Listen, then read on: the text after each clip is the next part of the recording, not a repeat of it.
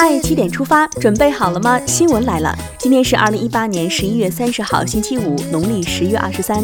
大家早安，我是主播明旭。先来看看昨夜今晨发生了哪些大事。联合国举行声援巴勒斯坦人民国际日纪念大会，国家主席习近平向大会致贺电。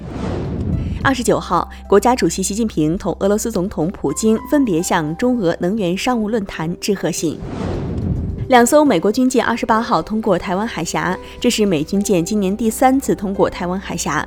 二十九号，国防部回应，每件动向都在我们掌控中，解放军将持续保持高度戒备，坚决捍卫国家主权和领土完整。外交部表示，中方敦促美方慎重妥善处理涉台问题。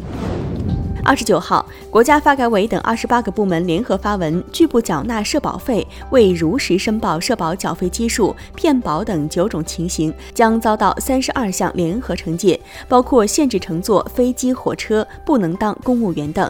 恶意骗保者，当心透支你的社会信用。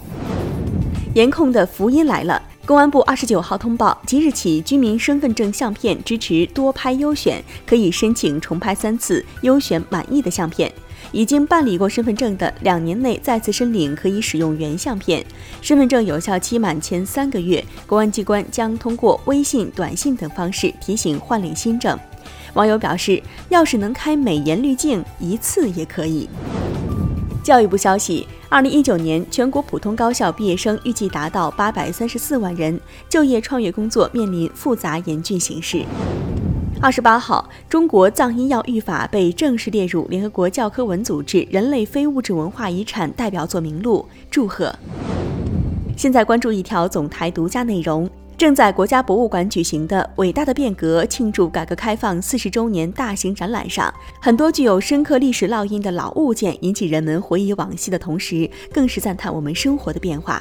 老式暖瓶、手工打制的沙发，还有略带沧桑的电话机，这些往昔熟悉的场景，从细微处反映了我们四十年来生活的大变化。接下来了解一组国内资讯。中央气象台预计，直到本周末，黄淮、江淮等地仍然是多大雾天气。江苏部分地区有能见度小于五十米的特强浓雾。京津冀地区霾天气则是先减弱后加重，周末会有轻至中度霾。周末遇霾伏，大家少外出。来关注张家口化工厂爆燃事故的进展。张家口市通报，幺幺二八爆燃事故之后，目前设立的五个空气监测点位均未检出有毒有害物质，地下水监测也未见异常，严密监测，及时公开通报。二十八号，杭州检方以涉嫌故意杀人罪、强制猥亵罪，对幺幺幺三浙大女生被害案犯罪嫌疑人熊某批准逮捕。十一月十三号，浙大女生谭某在杭州西湖景区莲花峰游玩时下落不明，后被发现遇害。法网恢恢，疏而不漏。不能被漏过的还有这起事故的原因调查。二十九号，河南驻马店正阳县一家私人养老院的一间房被褥着火，导致室内四名老人死亡。目前，公寓负责人报警之后被警方控制，当地正在全力调查。人犬矛盾近来屡屡被曝光，各地也是全力出招，希望解决。近日，江西九江和广东深圳分别发布养犬公告。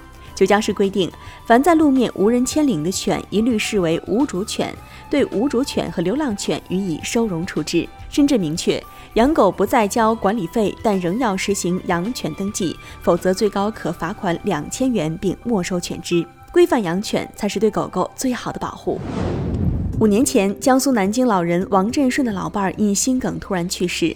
老伴儿生前曾嘱托他以后多写点字，于是五年来，身患帕金森氏综合征的王振顺，即使眼睛模糊了，笔也拿不稳了，仍坚持每天写字。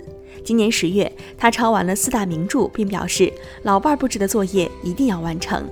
这是爱情最美的样子，虽然你离开，承诺依然在。中国田径协会二十九号约见帝国旗事件赛事主办方，强调任何仪式和活动不得影响比赛的正常进行，不得影响选手公平竞争。二十九号凌晨，中国姑娘王霜凭借在亚洲杯和加盟巴黎之后的出色表现，成功荣膺本年度亚洲足球小姐。她成为继孙雯、白洁和马晓旭之后，时隔十二年，中国女足第四位亚洲足球小姐，铿锵玫瑰，骄傲绽放。看完身边事儿，让我们把目光转向国际。应国家主席习近平邀请，德意志联邦共和国总统弗兰克·瓦尔特·施泰因迈尔将于十二月五号到十号对中国进行国事访问。来的都是客，欢迎。据俄媒报道，二零一九年，俄罗斯将首次在国家统一考试当中进行汉语科目的考试。据了解，俄罗斯国家统一考试是中学生毕业考试，目前一点七万多名俄罗斯中学生在学习汉语，是时候设置汉语四六级考试了。近日，一款精准抗癌药正式在美国获批上市。这款广谱抗癌药号称针对十七种肿瘤，有效率高达百分之七十五，对于肿瘤无法切除或者已经转移的晚期患者有奇效。国内医学家则表示，它并不能治好肿瘤，不过可以对特定的肿瘤病人起效，而且此药进入国内还为时尚早。二十八号，法国足球巨星齐达内现身浙江杭州，并围观中国老太太打麻将。当地社区居委会工作人员称，大家不认识这位球星，双方盲聊。齐达内则发微博感慨：“麻将玄妙的运动，棋组征服足球，麻将征服棋组。”接下来是今天的每日一席话：“民为邦本，本固邦宁。”过去五年，国家主席习近平五次参加 G20 峰会，为世界经济把脉开方，同时多次引经据典，用古今相承、继往开来的中国智慧，为当代世界提出协同发展的中国方案。二零一六年九月三号，国家主席习近平在杭州出席二零一六年二十国集团工商峰会开幕式，并发表题为《中国发展新起点，全球增长新蓝图》的主旨演讲。习近平强调，在新的起点上，我们将坚定不移推进公平共享，增进更多民众福祉。民为邦本，本固邦宁，坚持以人民为中心，就要扎扎实实体现在经济社会发展各方面各环节。民为邦本，本固邦宁，出自《尚书五子之歌》，意思是人民才是国家的根基，根基牢固，国家才能安定。最后进入到今天的每日话题。被父母取名宣必达，初中生崩溃表示同学喊我为。香港一名学生在社交媒体上表示，他的父母非常迷信，帮他取了宣必达这个名字，寓意是飞黄腾达。